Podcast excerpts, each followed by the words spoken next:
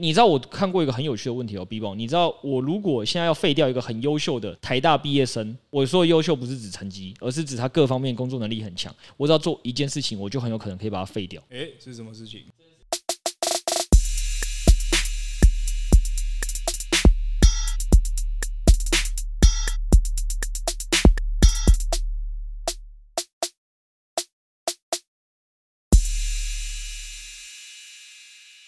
？Hello，大家好，欢迎回到加密货币千万交易员的呢喃，我是千万交易员暨主持人 Crypto。那在我旁边的是我们的员工 B 棒。在这个节目，我们会谈论加密货币第一手的时事议题、投资观点以及科普新知。如果有想听的主题，都欢迎在下方留言告诉我们哦。好，那本集也很特别哦，B 棒可能是感受到上一集前辈回来的强大，好不好？他做了一个二零二二年第四季如何打败台美股绩效加密货币策略哦，所以 B 棒这次直接不录加密货币的主题哦，直接来录一个财富自由的主题。好，没问题。那这个部分呢，B 棒你是为什么突然想要录这个主题呢？因为这个我们现在身处在熊市嘛，啊，熊市基本上就是一个累积本金的好时机，到牛市来了，我们才有办法翻倍翻身嘛。哦，原来是帮自己谋福利的部分。诶，不过我们现在在做的每一个工作，其实可以给自己本金带来的增幅都会有个天花板啦。啊，我们到下一个阶段的时候，其实对理财的规划都不一样了嘛，就会开始思考自己的职业该不该转换跑道啊。啊，最近还蛮稀奇的啦，我们其实很多回馈都是在社群或粉丝专业收到，很少收到粉丝的 email。哦，你是说我们今天有粉丝寄 email 来？哎，没错，最近有一个观众在听完我们 EP 七十六，就是聊到财富自由那一段，你有聊到说高中你就开始想职业规划，他觉得说哇，真是太厉害了。从这个 email 的封数就看得出来说他真的是很烦恼啊。刚好赖群也是有人在讨论这件事情，那我们今天就由每换一份工作年薪就往上翻倍的 Crypto 老板来跟大家分享一下你的经验。然后聊聊转换跑道这件事情。哎，等一下，等一下，我先修正一下，我没有每换一份工作年薪就翻倍哦，因为财富自由主题那集有讲嘛，我觉得。工作跟投资都是会有起有伏啦。有的时候你现在换这一份工作的考虑不一定是为了短期的薪水，应该是有一些更长期的考量。所以我换工作的时候不是每一份都翻倍，但我蛮确定我换每一份工作都是更往财富自由的这条路靠近的。那也是今天听众提问的时候，我会给他的一些 feedback，就如何让他在思考自己的职业转换的时候，可以更去知道说，哎，可以怎么去思考，那就可以更接近这个可能他想要财富自由的道路，因为他今天迷惘的主题也是跟这相关嘛。OK，那我们首先来念一下这一封听众来信。Crypto 跟 Setos，你们好，我是去年牛市末尾的时候才加入加密货币的听众，感谢你们这样硬核而且用心解释的节目。我之所以会加入币圈，是因为觉得自己的薪水实在太少了，所以希望靠币圈的投资帮自己加薪。但是没想到从入圈到年初，因为自己每次都是大赔就凹单，小赚就想要赶快获利的心态，让自己的绩效不是很理想。我知道这是在交易上的不成熟导致的。感谢你们团队持续的分享。五月那时候，我才能避开 Luna 大跌，还有赚到一些套利，真的很感谢台湾有你们这样正能量的团队。最近我遇到一个职涯的困境，想跟你们请教一下。因为听到 Crypto 在财富自由那一集的 Podcast 有提到，他在高中的时候就开始做职涯规划，已经完全知道自己之后要走的道路是什么了，真的很佩服。就让我想到，不知道你们在转换跑道的时候会考量什么因素呢？我目前是在新创产业工作，我在公司的业务很杂，有时候要做行政，有时候要去跟客户跑业务，有时候又要兼会计。我其实有点怀疑自己到底要不要继续做这一份工作，并不是觉得公司前景不好，而是在这份工作上好像什么都可以学到一点，可是什么都学不到精髓。因为工作时常要加班，也导致我没有办法再去学新的东西，加强自己的能力。我现在已经二十六岁了，刚好卡在人生一个青黄不接的阶段，出社会有一段时间，可是自己的能力好像没有强到随便都可以找到工作。又得面对再来结婚生子的压力，我得确保自己有一个好的能力，不会找不到工作，让存款空烧，或是至少要有个保障，就去考公职。但是这些都要离开现在的公司才可以做到，我很怕到时候会变成没有工作，也考不上公职，只能躺在家里当米虫。这件事情真的让我很犹豫不决，所以想来请教一下两位，在决定要不要转换跑道的时候，你们会考虑哪些点呢？嗯，这封信讯息量有点大，我觉得已经不单只是职涯跑道咨询了，他基本上把他的关于人生的迷茫哦，就是二十六岁卡在一个人生青黄不接的阶段嘛，然后还有包括他前面讲的，就是因为自己薪水太少才想要投资数位资产。哎，其实这个我也是一样嘛，也是这些当初觉得房地产的涨幅实在太高了，然后我实在是需要靠投资，没办法靠本薪收入跟上，所以才。才踏入币圈。我觉得这里面的蛮多东西，应该听众也都蛮有感的，或者是我刚才有听到一段是蛮有感，是说在公司做的事情好像很多很杂，因为是在新创公司，有时候要做行政，有时候去跟客户跑业务，有时候要兼会计。老实说这件事情，我相信对很多听众来讲，就算你不在新创公司，你在大公司，你是新人或老人，可能也都会遇到一个问题哦，就是公司原本招我进来是做 A 业务，但实际上我好像很常还要处理 B 业务，比如说去协助某个部门做什么事情，或甚至连订便当啊那种很多完全无法想象的事情，都是在进公司之后才会遇到，都跟你的本职工作是不太一样。那好，那这封信我看就是咨询的东西蛮多的，就尽量能回的就这集回一下吧。那如果没办法的，我们就是再多回几集，那也好，因为很多的人啦，过去学校也没教你嘛，像 B 棒应该学校就没教过你说到底出社会该怎么规划职业吧？应该就想说，哎，你就是念这个科系啊，那大部分学长姐在做什么？那就学博览会里有哪些公司？你基本上就选一选，挑一挑，大概就这样对，因为其实，在就学的时候，他给你的想象是非常单一的，感觉你好像只要毕业之后就会马上找到工作，完全没有办法想象工作具体做起来是什么样子。嗯，然后你现在也进我们公司一段时间了吧？应该会发现整个工作上要注意的事情，学校几乎没有教你啦，就是都需要靠出社会后重新再学一遍。对，所以也好，我觉得这个主题我想对蛮多人有帮助的。那先讲一下，就是职涯规划基本上跟投资是一样的啦，就是一定是要结合生活嘛。尤其是每个人都一定有自己独特的生活背景，比如说你有年迈的家人要照顾啊，所以其实你没有办法离家太遥远的工作。那或者是你的家庭是需要接送，需要一个不用加班的工作之类的都不一样，所以这跟投资的建议是一样，就是没办法一体适用。我觉得要思考这个问题，要先问一下自己的重要性的排序，也就是说，可能你要先思考，就是说你现在做工作，到底是因为前一份工作很疲累了，所以你现在很想做一份工作是有成就感、有兴趣的，还是因为你现在生活其实很需要的是稳定？那即使你原本现在这份工作你觉得很有成就感、很有兴趣，但是因为你的生活的需要一个稳定的工作。那不能加班，所以在这些的状况底下，你需要换工作呢？还是说你未来其实是成长性要很高，所以即使现在是低薪你也没差？还是说其实你想要就是薪水高或离家近？我觉得就是这些问题大家都要去考虑。那一定没有办法全部都兼顾，这是一定的。那到底哪些东西前面，哪些东西后面，你要去怎么取舍？这东西你要先列出来。回到这封信啦，我觉得第一个重点是他有提到一个点是结婚生子压力嘛，必须要确保自己有一个好的能力跟薪水，所以。再加上我们节目是讲一个关于协助大家去投资、改善自己生活的一个频道，所以在这个前提下，我觉得今天先点第一个点来回复一下说，如果今天要高薪，然后未来成长性才是重点，那。这件事情你应该要怎么做到？因为我觉得也符合这个听众的问题啊，就是说他其实愿意在新创公司工作嘛，所以你就感受得到他应该不是现在非常想要在乎稳定的。如果他想要，他就去考公职了，这也是他在思考下一步。那或者是他工作也可以接受很高的变动性，就是他什么业务都肯做，所以看得出来他是一个很愿意做的人。好，那现在 B 问我问你哦，你自己来思考，你觉得一个人呐、要怎么样公司才会愿意付他高薪？应该标准答案会是要有一个很强工作能力吧。因为就算你在一间公司的薪水再怎么高，总有一天你可能也都会面临要被开除或者是被裁员的问题。那你要有一个好的议价权，你在业界就会需要非常独特的能力，或是业界非常非常需要的很强的能力。哎呦，答的很不像一个刚出社会的大学生哦，看来是有把老板跟你讲的东西讲好。对啊，就是我都会鼓励我的员工讲一件事情，我就说你一定要先把自己跟公司一样当做品牌在经营。那你只要把自己做出好的口碑跟品牌之后，在业界上来讲，根本就不再是你要看老板脸色，而是老板要看你脸色。大家一定想说很夸张，怎么可能？没有，很正常，就只是看这个议价。权在谁身上？如果今天是老板真的很需要你，你离开会对公司的所谓的营收啊，或者是经营上的维运有很大的麻烦。你如果提出加薪，其实很多公司老板一定是就算不想，他也会愿意。甚至是你觉得你就是觉得这份公司已经亏待你了，你想要换工作，你也很好跳槽，对吧？那你想要跳槽，基本上你一定是需要有拿出过往工作的一些时机跟你的一些能力的证明，新工作才会愿意开给你要的薪水嘛。所以基本上职场一定是一个等价交换的地方，只是你能拿出。多少东西来去跟别人换？待会最后也会举一个我自己当初换工作的一个原因啦。就我原本在台湾的会计师事务所工作嘛，那薪水非常的低哦，大概第一个月的月薪，B 有没有猜一下是多少？应该至少也有个四五万吧。嗯，三万四。然后会计师这个工作呢，基本上呃忙的时候一天加班八到十个小时，我觉得应该是蛮正常。就我那时候有时候一天只会睡三四个小时，大家都会笑说这个比麦当劳打工还便宜。对，所以。薪水就是这么低。那在这个状况下，我又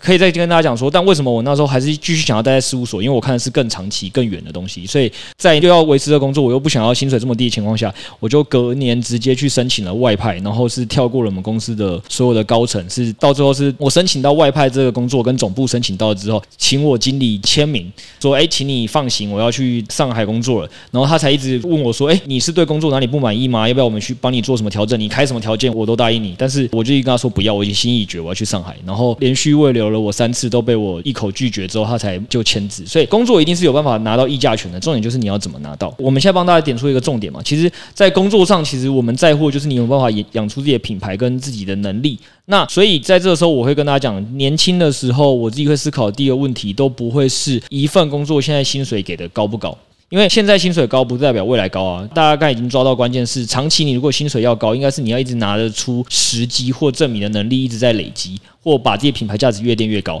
那在这样子的前提底下，你才会有办法未来薪水越来越高，而不是短期的。你知道我看过一个很有趣的问题哦，B 宝，你知道我如果现在要废掉一个很优秀的台大毕业生，我说的优秀不是指成绩，而是指他各方面工作能力很强，我只要做一件事情，我就很有可能可以把它废掉。诶，是什么事情？这件事情我以为你想得到，因为我们刚才已经讲了嘛，重点就是他的能力跟时机啊，对吧？那废掉他最简单，就是他大学一毕业二十二岁的时候，我跟他说，哎，你不要去外面工作了，比如说。你这个工作在外面，人家会开给你的第一年的年薪是六十到七十万，我直接开一点五倍给他，九十万。那对于你来讲，一个大学新鲜人，你如果想的事情不够周全，你可以想说，诶，这个老板这么器重我，给我一点五倍的高薪，让我来这个地方工作。然后来这边之后，不但钱多，我还让你四少哦，离家近哦，给你就直接住你家里哦。然后每天叫你来公司的工作都非常简单，就是印印文书、扫扫地，就这样。你会不会觉得这个工作不错？你应该会跟你朋友分享说，哇，我这老板对我超好的，我做一个就是很轻松的工作吧。然后薪水还比其他你的同学都高个一点五倍，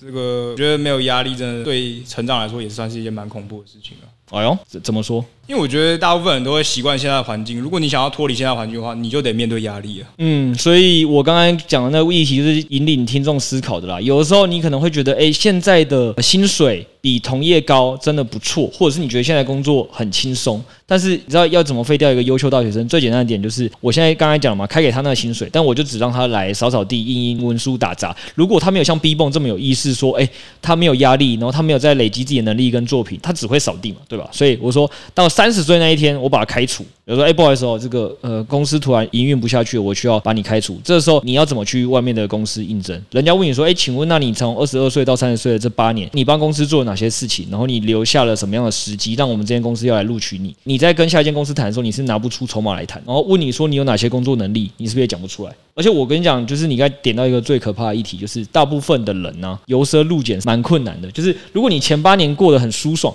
你突然换到另外一份工作，诶，我跟你讲，说现在薪水只有前公司的可能。嗯，三分之二，然后但是你还需要每天加班到十点十一点，你可能从一开始就不想选这间公司，一开始可能就会想说，那我再去找找看有没有跟之前一样的公司。最终这件事情你就会发现，原来如果我该讲的是我故意要废掉你嘛，所以我开给你的薪水是高于业界的，但是你在其他地方根本找不到，所以你会发现条件最好就我这间公司，但是你拿现在的高薪换了你的未来。所以这件事情是很可怕，所以这也是我觉得要提醒这位听众的，就是我觉得你点的东西非常的对，就是在这间公司上，你觉得自己需要累积能力，这样子你可能在未来工作才会有办法找到一个更好的工作。但现在问题就来了吧，就是你到底要怎么累积能力？哪些能力是业界真的需要的？这就是你在工作的时候你要想的下一个问题，也是 B 蹦你在节目开头跟大家讲嘛，就是很多产业的薪资涨幅是有天花板的。那到怎么样去思考出我们该培养出哪些能力，然后跟我需要缴出哪些时机呢？我自己是觉得要怎么知道企业要什么，基本上打开求职网站应该会最快，因为他们会列出你需要的选项。没错。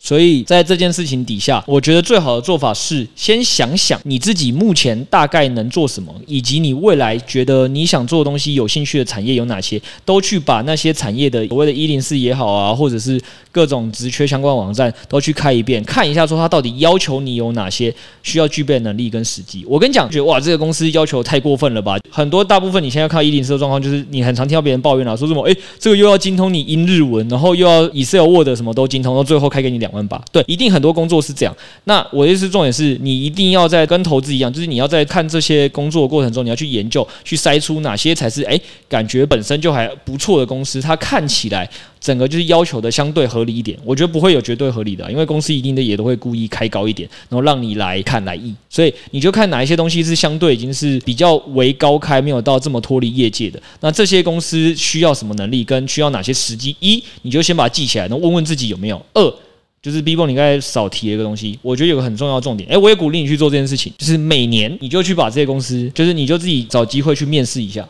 呃，每年去市场上去测试一下自己目前到底有没有符合其他公司需要的能力？为什么？因为这样就很重点了嘛。我刚才讲，很多人没有想过一个议题是，你要怎么去在这间公司里是有议价权，跟知道自己的不可替代性。最简单方法就是你直接去外面测啊，你直接测完跟老板说，哎，老板，不好意思，外面想要开给我的薪水是这样，我有办法争取到更好的工作。然后我想要跳槽，或你要不要帮我加薪？我喜欢这间公司，但是我觉得你亏待我了，这是最好谈加薪的方式。你直接拿着别的公司的入学履历来告诉我说，你真的不懂市场行情，现在你走到这，老板，其实现在市场上我这种人需要多少钱，所以你要帮我加。那这个时候问题就会回到这个老板身上，就老板如果真的觉得你这个人真的不错，他一定会要么就是薪水跟上，或二老板真觉得你不错，但是因为这间公司的获利能力真的没那么好，老板只能跟你去商讨其他，说，哎，不好意思啊，我真的可能没办法给你这么高薪水，但公司真的很需要你，那他可。能就开始跟你谈说，那有没有什么其他可以接受方案？比如说，哦，那我让你省房租，之后你就远去上班，这样子你就可以省台北的房租费，变相给你加薪，这是一种你可以谈法。然后或者另外一种就是，老板就会跟你聊说，那还是我缩短你的工作时数，我去想想看有没有其他工作薪水更高，你去做做看，或者是你就去兼差，但公司真的某些部分真的需要你，我就讲了这件事情，议价权就会回到你身上。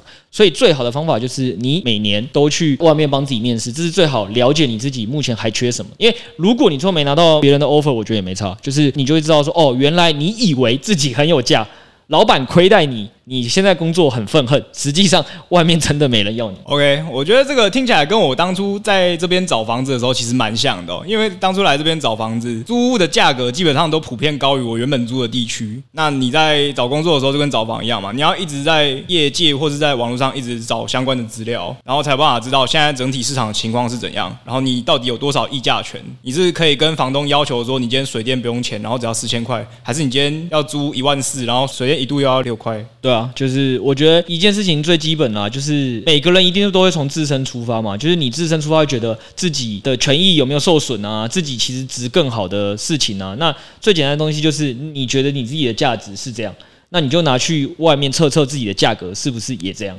就如果你觉得你自己的价格被低估，你想要更高的薪水，或你觉得你自己能力真的很有价，你就去外面测测看。你去外面测完，发现自己的能力不值的时候。那也是好事，你就会督促自己去把自己的能力往上培养。所以这是刚刚要回答听众提问有一个蛮重点的问题哦。他说他觉得说现在好像什么东西都在学新的，一下要去做会计，一下去做业务什么的，好像各累积一点，但也不知道说自己现在这个能力是不是够。那我觉得最简单方法就是你就真的直接去外面测，外面的人就会告诉你答案。如果你发现你不够，然后这间公司这时候你就再回来检视。这间公司能不能协助我培养那些未来我需要能力，让我换到一个更好的位置？如果可以，那我就继续留在这间公司。这间公司没有亏待我。如果我发现这间公司能给我的只有薪水，但是他没有办法让我未来更有成长性，那我可以跟你说，我会二话不说就换工作。我有换过那种薪水更低的工作，就是前一份工作的，比如说薪水是五万块，但是我跑去换一份到三万七的。降这么大，一般人应该不会愿意。但对我来讲，我知道，当我换到下一份工作，我在这份工作累积的能力，在未来我是可以去遇到更高的薪水。这就是我之前会在做思考职涯转换的时候的一个重点。然后第二个重点是，觉得也是很多听众会遇到的同样一个议题，就是说，他说他在工作的时候，因为他是新创产业嘛，所以他公司业务很杂嘛，就是他什么都要做嘛。那其实这件事情，我觉得点是，这一定是常态，因为老板有的时候就是他今天 A 有需要人解决，他看到前面有个人手，他就叫你做 A；看到 B 需要你解决，他就叫你去做 B。但是实务上呢，你也可以去想，这件事情一定不会是发生在新创，你可以去问问身边有些人是在大公司工作的，那。可能就会大公司工作一些新人跟好人也会遇到这个问题，就是公司什么事情都叫你做，跟你原本的职位根本无关。所以这件事情真的不要仅限于新创公司，是谁都会把杂事叫你做。所以这件事情回到个人身上嘛，为什么全部的人都喜欢把杂事叫你做呢？什么事情都叫你做呢？是你真的特别好用，还是你特别容易答应别人？那你有没有想过另外一个问题？公司好像也有一些另外一群人，他是不是什么都不用做？或他就只单做某件事，比如他就把业务做得很好，或者是他就是帮公司的行政的事宜处理得很好，就单做某件事。那老板叫他做其他事的时候，都要跟他求他说：“哎，这个你帮个忙啦，现在另外一个人不可靠，我就只能靠你。”你会感觉说老板对他是比较柔性的，甚至是有时候他不工作，哎，大家就说：“哎，这个人很会拍马屁啊，他很得主管欢心啊，他什么都不用做，但你做的要死。”所以这件事情回到另外一个差别，Bibo，你觉得我讲这两种类型的人，他们差别在哪里？好，我觉得那一种很得主管欢心，然后。只要做一件事都不会被搅拌其他任务的，他最大的优势就是在于说，他建立了对公司的品牌，让公司知道说，诶，你今天优势在哪里，你要怎么使用，然后主管跟老板都会对他有一个刻板的印象，说你要做什么，然后要怎么使用你。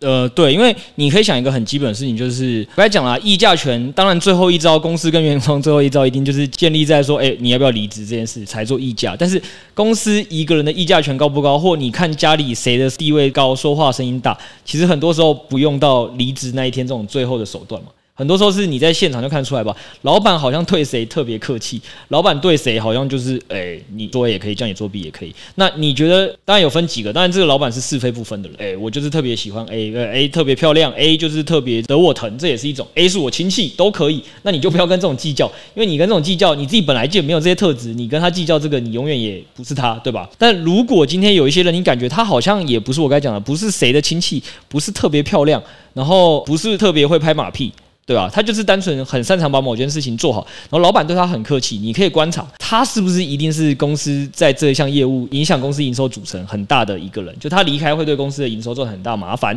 然后他不做了，老板光想到要叫其他人做他原本的工作，老板要去外面找人很头痛。那这时候老板通常应该对他讲话就会是比较客气的。那你觉得老板怎么知道这个 A 离开了营收会影响很多，或这件事情不是 A 做，B 跟 C 做他都会很头痛呢？一定就是 B 跟 C 留给他印象就是啊。交派给他做这些事，他一定会做不好。但是 A 就会把它做得很好。这些就是我该跟你一直强调的，或你进我们公司，我也在跟你讲的，就是你在工作上不要只是想着把自己的工作内容完成这件事情。如果你只想着怎么把工作内容完成，你就是每天日复一日的在处理工作而已。投资是要讲求策略的，那工作也是，就是工作应该有一个自己的工作的规划。回到你自己的概念来讲，就想是你自己到底是什么样的一个品牌？那这个品牌就回归到你到底具备什么样的能力，或你的优势跟兴趣在哪里，然后把这个。优势跟兴趣宣传到所有人都知道。而且公司的所有人都知道的重点是，一定要让你的老板跟主管知道。那这件事情最好还跟你的公司的主要营收有关。我举个例子给你听哦。假设你 Bbo 你是一个很会讲笑话的人，你觉得你在我们这种呢喃猫这种社群，你觉得会受到重用吗？我觉得我可能得去一些卡米蒂脱口秀才有办法发挥我的长才啊。对，就是实际上不是说你的能力不好，但重点是你的能力在我们公司真的不需要。那你讲笑话讲的再好，我相信也不会比六 A 完全不讲笑话，然后跟你说，哎，不好意思。这个现在做的话，年化一百帕，你要做不做？肯定是六 A 比较受到重用。对啊，六 A 根本不用跟我讲笑话，这是一个嘛。那现在同样道理是，现在听众如果想要听一个艺术类的 Podcast，也不会来找到我们频道吧？或我的千万交易员给你的频道，一直感觉都是啊。很明确知道，我如果今天想要了解加密资产的一些最新的时事，一些加密资产的最新的配置策略，我一定要来加入呢喃猫社群，我一定要去订阅我们的 PPA 之类，或来听我公开 Podcast。这种事情就是用我过去所有的能力跟时机证明给你看，这件事情你只要想做，我就是最专业。同样道理是，我肯定不会是一开始就知道六 A 比你会不会做研究或年化，就算有可能是，诶，你一进这间公司，你是一个新人，我当初根本就不看好你。结果六 A 每次跟我提出来的一些投资的项目，我一看就是哦，大概年化一百趴，不错不错，所以我当初很重用六 A，哇。Bbo 一进来还跟我说：“老板，我告诉你，我比六 A 还厉害。我发现了很多低风险年化收益是两三百趴的。你觉得我会不会慢慢跟六 A 讲说，哎，六 A 你要跟 Bbo 学习啊？Bbo 这个新人这么优秀，搞不好六 A 还会感觉到自己的危机意识，你懂？不过这个情况现在应该是相反的。呃，当然是相反的，不然怎么会是你来录节目，六 A 做研究呢？对吧？所以好了，我讲回来这些事情，我觉得今天回听众啦，还是一个重点，就是如果今天你工作的转换，我先跟大家强调的是，每个人的状态是一定都不一样的。那你一定要先想你现在生活的状态是。到哪一步，其实也不一定是要要求高薪，很有可能是你现在就是需要一个稳定下班不用加班的工作，你需要陪你的老婆、你的小孩正在坐月子之类的。当然是这一步你要想就不一样。那我们今天回归过来，是因为我感觉这个二十六岁的年轻人他很着急的是想要帮自己累积好自己的能力跟资本，可以在未来的人生上过得更顺遂。你要怎么做？那也符合我们现在节目的重点嘛。大家都知道，加密货币的牛市哦，可能下次再回来，可能至少是二零二四年或二零二五年哦，所以至少还有一年三四个月的时间哦。那投资是这样嘛？前面的本金的累积也是很重要，所以你如何在一间公司累积越高薪水收入，理论上你应该存钱就越快吧？我发给你年薪两百万，跟发给你年薪五十万，你这存钱速度应该不一样。那你可能也想办法让自己做到年薪两百万的工作，对吧？重点是你要适时的找到方式去跟你的老板、跟你的主管沟通，告诉他你其实心里的目标是什么。这个目标，如果你的老板是听不懂那种的，你觉得你跟他聊一两次，这个老板跟主管听不懂的话，你就直接走了，你就开始去找一个更有机会听得懂你的工作。但如果你发现老板跟主管是愿意教你、愿意跟你沟通怎么样做，可以达到你的目标，那么你就开始问自己的点是。我到底要如何做到这件事情？那老板会告诉你需要什么？那也有可能老板不知道你想要做到这件事情需要什么，那你就要问老板说他大概目前还缺什么？那他缺什么情况下，你去查一查这个在业界薪水是多少，然后需要哪些能力，你想方设法去做到。那即使最后这个老板还是无法给你这个，你也可以去换到另外一个工作，你的职业就会越来越有累积。我觉得今天的重点基本上是这样：当你只要把你自己的个人品牌给建立起来，知道自己未来方向往哪里走，去往哪里累积的时候，然后实际上每年都去市场做测试，提醒呃，让自己知道说自己还缺什么，或自己已经达到了什么，你就会每年不断在进步。那总有一天，工作是长期的，投资也是长期的，你在这个越后面的果实，你就会越甜。大概就是这样。回到我身上，就我们节目开头嘛，有跟大家讲说，诶，那我当初是怎么做到？其实是一样的。我跟你讲，我当初就经过一样的工作。我先讲一下，我不是会计相关的背景，所以理论上我应该不会去做会计的工作。然后，B 棒，我跟你讲，回到你身上，当初我是财经系的，财经系一般大部分的人，因为我的学历也还 OK，所以正常来讲，应该就会想说要去做什么 NA 吧。然后或什么 ARN 交易室这种都是年薪一两百万的工作。那那时候会计事务所，我明知我查过了，薪水是三万四第一年，然后大概做到副理，就是大概你要在公司工作五六年，可能年薪都还不到一百，含加班费哦，都还不到一百。那你觉得为什么我会选择去做事务所，而不选择去直接财经系去找一份银行相关的工作做？我觉得是因为你想要找到更有成长性跟爆发的地方。就是我那时候想很简单，因为我最终想要财务自由嘛。那我就先看一间公司，你要看自己有没有机会财务自由，就是先看那些高阶主管的薪水大概在哪里。然后我去那时候职涯上查一下，高阶主管啊，银行业大概你要升到经协理才有机会到两三百，而且经协理的位置非常非常少，可能诶、欸、几十个人才会出一个，很难。那这甚至是年纪都要很高，到什么三四十岁、四五十岁以上。这一个，可是实务上呢，如果是会计师事务所，它虽然累归累，但它有一个好处，前面薪水低，但后面成长性的曲线是类似等比级数这样上去，不是一个线性。如果你有办法熬过前几年，呃，低线的时期，大概前七到十年代经理时期都还很低，但十年之后到协理那一关，薪水就差不多就很高了，很多的协理的薪水就有到两三百万。那如果你还有机会鲤鱼跃龙门跳到会计师的合伙人那一关，那薪水就会远超所有银行业的高阶主管。所以我那时候思考很简单，就是我居然工作可能是要工作一辈子的。我如果在银行业要升上主管的可能性高，还是去会计事务所用身体体力活去熬，熬到我一直熬夜，一直熬夜，熬到升到经协理的这个几率高呢？老实说，我那时候大学的时候，我判断是经协理。我觉得我比大部分的人能熬夜，然后能去做事，所以我那时候就告诉自己。前面薪水低没关系，十年之后开始我的薪水就会存得越来越快。那其实后面我质押如果四十年来讲，我后面三十年薪水都更高的话，我最终就是会赢那个银行业嘛。所以我一开始是这样想，但是我跟你讲，所有人都是一样啊，就是想的时候你都会想得很美好。我事前做很多调查，就跟你投资前都觉得啊，我研究完这个币多不错，投资进去之后，诶，三天后盘不对，你就会开始觉得呃，我我是不是看错了？我我我好痛苦。不想停损，然后也不知道该怎么办。对，所以我那时候第一年我工作真的超级痛苦。我想说，唉，虽然我知道我的目标在明确的未来，可是那条未来。我原本以为我到得了，但是我还要等十年，这十年我都这样熬夜，月薪三万四，太痛苦了吧？然后我就想说怎么办呢？我就去查了一下，说有没有办法让事务所工作薪水更高。然后我就想说，要么我跳升，我还真的有跑去找我的主管说有没有机会跳升。我基本上每换一份新工作，我都会跟我那主管聊，说我如果明年想跳升，我需要做到哪些成绩？那当然这个东西要怎么聊，可以下次再讲，绝对是有技巧的聊。但是我都会在工作的前几个月，我就会先跟我的蛮高阶主管去先做过对话说，说老板，我不是一个普通新人，你不要把我当新人看。我想知道我要成为莫哥我想要的目的，比如说跳升也好，我要尊重公司的制度，因为大公司嘛，我要尊重公司的制度。我要怎么跳升？我要做到哪些条件，你才有办法再跟你上面的主管破例讲说要让我跳升，或者是我要怎么样才可以加薪加比较快？得到的结论就是，老板跟我说，你就是一个年轻人，你不用想了。就 我讲了，我这老板不觉得我有多特殊，所以他就告诉我说，事务所就这样啊，每一年每一年这样慢慢升，总有一天会轮到你。大概你就再熬个七年十年，你就会升上什么经协理了，好不好？大概就是这样摸摸头策略。诶，我这个人就是真没办法被摸头，然后我就只好再去查有没有其他出路。然后我后来就查，诶。原来事务所是有外派这条路的，但是外派这条路呢，很多都是高阶主管才，就是他们在外面也需要是集战力，就是至少工作三四年的小主管，他们不接受一个新人第一年就去跳槽。你可以想象嘛，就是他们那边需要是集战力，那你一个新人说你想跳槽，你想去那边工作，那他干嘛要收你？以公司的角度来讲，就是你新人的愿望关我什么事？养好就跑出去做自己的事了，那谁要你？对，所以我就说，你要想的是上海那边，其实可能也懒得理我的愿望，然后台湾这边就一直觉得我就是一个正常新鲜人，其实我都。不意外，就是以老板的角度、主管的角度，我们重点是要换位思考嘛，就是要说服他嘛。所以我已经跟我台湾的主管谈过，跟他直接谈过，他也没有办法认为我不一样，那我就只能放弃这条路，我就选了其他路嘛。上海那边我接触到问题是，哦，上海那边薪水真的高，我一换去上海吧，我月薪直接跳到十万以上，一年我翻了三倍。但是我就讲下一个问题是，上海那边其实是不太接受没有在台湾已经待过三四年、待过小组的，就是你你不是一个主管，他需要的是小主管，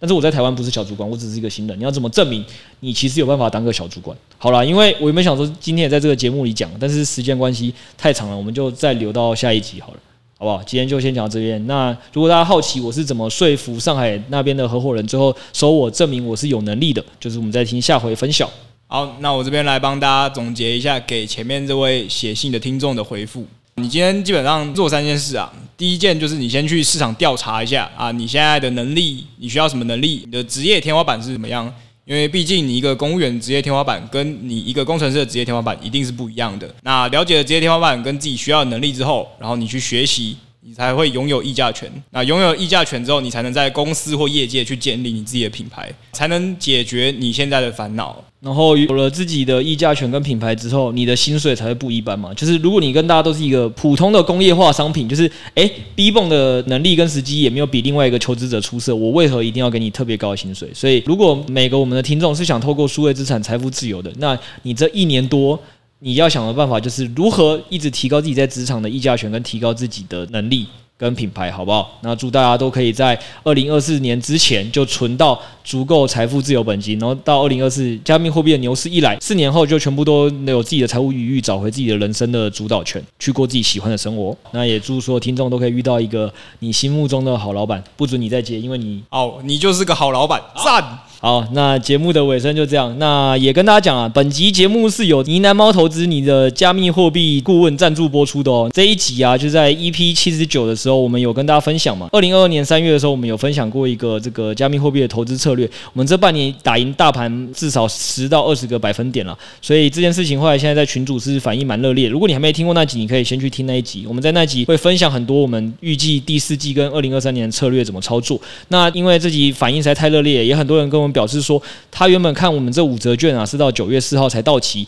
所以他就领完之后呢就没有去使用。没想到当他今天一两天忙完之后要去用的时候，发现已经过期了。那原因是这样，因为我们的那个券是到九月四号以前都能领，但是你领完之后就要马上用哦。所以因为知道很多人都有跟我们反映说，真的很希望来报名我们课程啦。那这个过期也很可惜，我们前面可能也没沟通清楚，所以没关系，好不好？我们就再帮大家再加开一周，就是到下周九月十一号。之前你都可以来用我们这个券，对，但就最后一周喽，好不好？就我们最后一周五五折优惠了，所以你有需要的听众，如果听完我们这一集之后，就赶快去看我们的 PressPlay 的免费试阅，那上面有很多我们觉得二零二二跟二零二三年你要怎么打败台美股绩效的一些策略，好不好？那这个五折券呢，就是最后就是到九月十一号，我们短期之内都不会再开五折券了，所以你如果真的对我们方案很有兴趣的话，就麻烦赶快去领，然后在九月十一号以前赶快的报名。好，谢谢大家。